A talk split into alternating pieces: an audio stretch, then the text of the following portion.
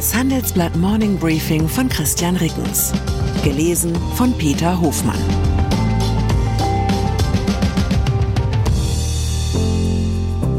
Guten Morgen allerseits. Heute ist Montag, der 2. Oktober 2023.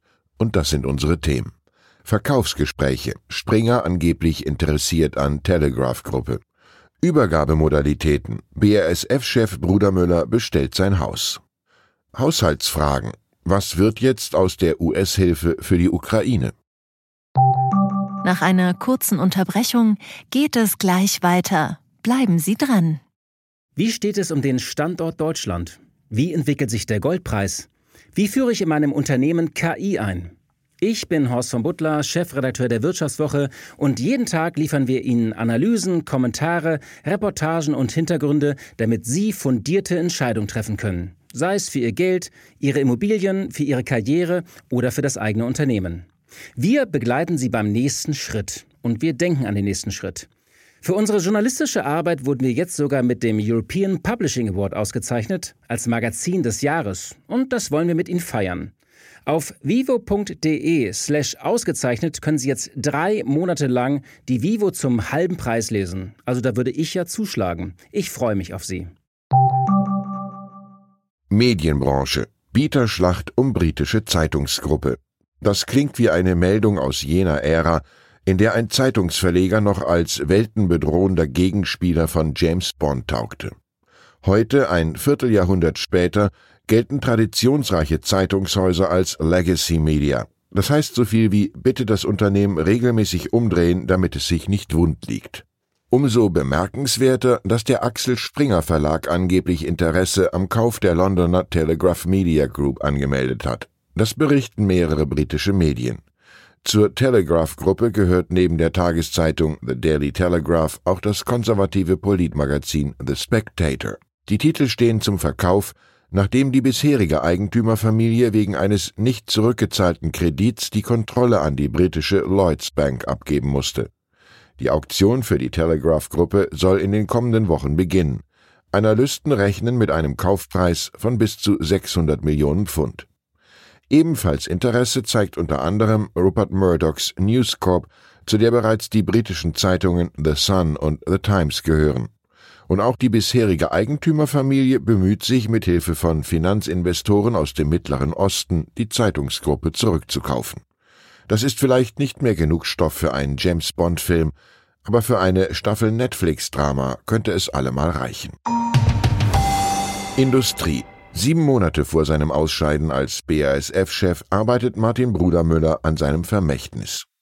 Der seit 2018 amtierende Vorstandschef treibt zum einen die Trennung von Konzernteilen voran, wie es in Unternehmens- und Finanzkreisen heißt.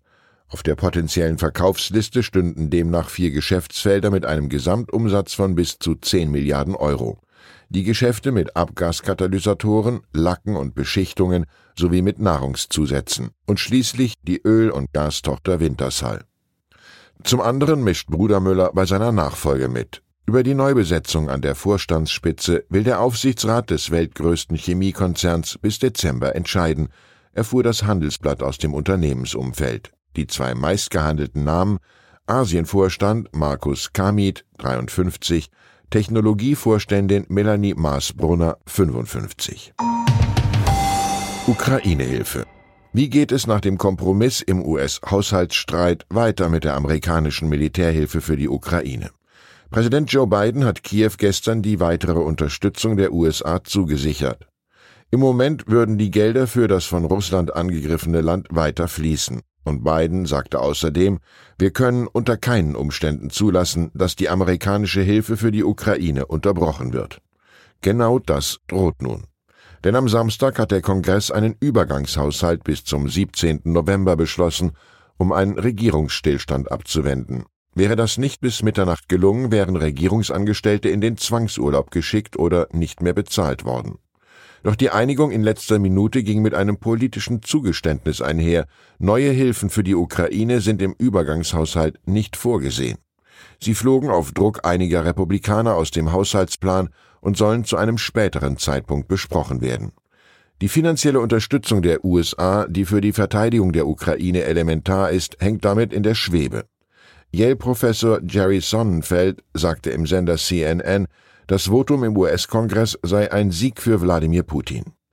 Senator Jim Risch, der ranghöchste Republikaner im Ausschuss für Auswärtige Beziehungen, sagte, er sei zuversichtlich, dass die Finanzierung der Ukraine beibehalten werde. Die Ukraine-Hilfen würden später in diesem Jahr beschlossen, versprach auch der republikanische Minderheitsführer im Senat Mitch McConnell. Den Ukrainern bleibt vorerst nichts anderes übrig, als sich auf die Worte der beiden zu verlassen. Slowakei.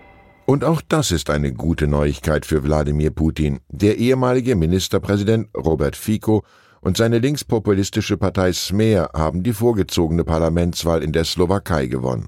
Smer wurde mit 92,9 Prozent der Stimmen stärkste Kraft. Das entspricht 42 der 150 Sitze im Parlament. Fico, der sich im Wahlkampf dafür eingesetzt hatte, Waffenlieferungen an die Ukraine zu beenden, ist damit auf Koalitionspartner angewiesen. Staatspräsidentin Susanna Kaputova kündigte an, ihm am Montag den Auftrag zur Regierungsbildung zu erteilen. Die liberale pro-westliche Partei Progressive Slowakei kam bei der Wahl am Samstag auf den zweiten Platz mit 18 Prozent und 32 Mandaten. Parteichef Michael Simeka sagte, seine Partei akzeptiere das Wahlergebnis, auch wenn es schlechte Nachrichten für die Slowakei seien. Mögliche Partner für eine solche Koalition sind die Partei LAS unter Ficos früherem Stellvertreter Peter Pellegrini und die ultranationalistische und pro-russische Slowakische Nationalpartei. Sollten sich die drei Parteien zusammenschließen, hätten sie eine absolute Mehrheit im Parlament. Fußball. Die Top-Personalie des Wochenendes dürfte alle Frühpensionäre freuen, die bei der Gartenarbeit insgeheim davon träumen, dass der frühere Chef anruft und sagt, Müller, bitte kommen Sie zurück, es geht einfach nicht ohne Sie. Dass so etwas kein Traum bleiben muss, bewies gestern der ehemalige deutsche Fußballnationalspieler Jérôme Boateng, der überraschend am Training von Bayern München teilnahm und dies laut Verein auch in den kommenden Tagen tun soll. Eigentlich eine naheliegende Lösung, den Bayern fehlt ein Innenverteidiger, Ex-Bayern-Spieler Boateng befindet sich nach Vertragsende bei Olympique Lyon im unfreiwilligen Fußballvorruhestand. Ob er mit 35 Jahren allerdings fit genug ist, um für seinen früheren deutschen Arbeitgeber noch einmal aufzulaufen, muss sich zeigen. Aber diese Einschränkung trifft ja auf die meisten reaktivierten Frühpensionäre zu. Ich wünsche Ihnen einen Tag, an dem der entscheidende Anruf nicht auf sich warten lässt. Herzliche Grüße, Ihr Christian Reckens. PS. Am Dienstag beginnt der Prozess gegen den Gründer der Kryptobörse FTX, Bankman Fried. Er soll Geld von über acht Millionen Kundinnen und Kunden veruntreut haben. Wir möchten von Ihnen wissen, wie gehen Sie mit Kryptowährungen um? Ist Krypto für Sie weiterhin eine legitime Anlageform oder ist der Markt zu unsicher geworden? Schreiben Sie uns Ihre Meinung in fünf Sätzen an forum.handelsblatt.com. Ausgewählte Beiträge veröffentlichen wir mit Namensnennung am Donnerstag gedruckt und online. Zur aktuellen Lage in der Ukraine. So bereitet sich die Ukraine auf den Winter vor. Russland beschießt seit einer Woche wieder die Energieinfrastruktur der Ukraine. Das Land bereitet sich auf die kalten Monate vor, doch es fehlt an vielen Stellen Material. Wie die ukrainische Regierung ihre Energieversorgung plant. Der ukrainische Vize-Energieminister drängt trotz des Krieges auf einen nachhaltigen Umbau und verteidigt dabei auch die Atomkraft. Weitere Nachrichten finden Sie fortlaufend auf handelsblatt.com/Ukraine. Wie navigieren Deutschlands Top-Vorständinnen durch die aktuell schwierigen Zeiten? Hören Sie es selbst bei der Female All-Star Boardroom Session am 14. Mai. Mit dabei Maria Ferraro von Siemens Energy, Viktoria Osatnek von E.ON, Sopna Suri von RWE Generation und Antje von Dewitz von Vaude. Wir sprechen mit Ihnen über die Stärkung der Wirtschaft, das politische Klima und die geopolitischen Krisen. Seien Sie dabei, femaleallstarboard.de.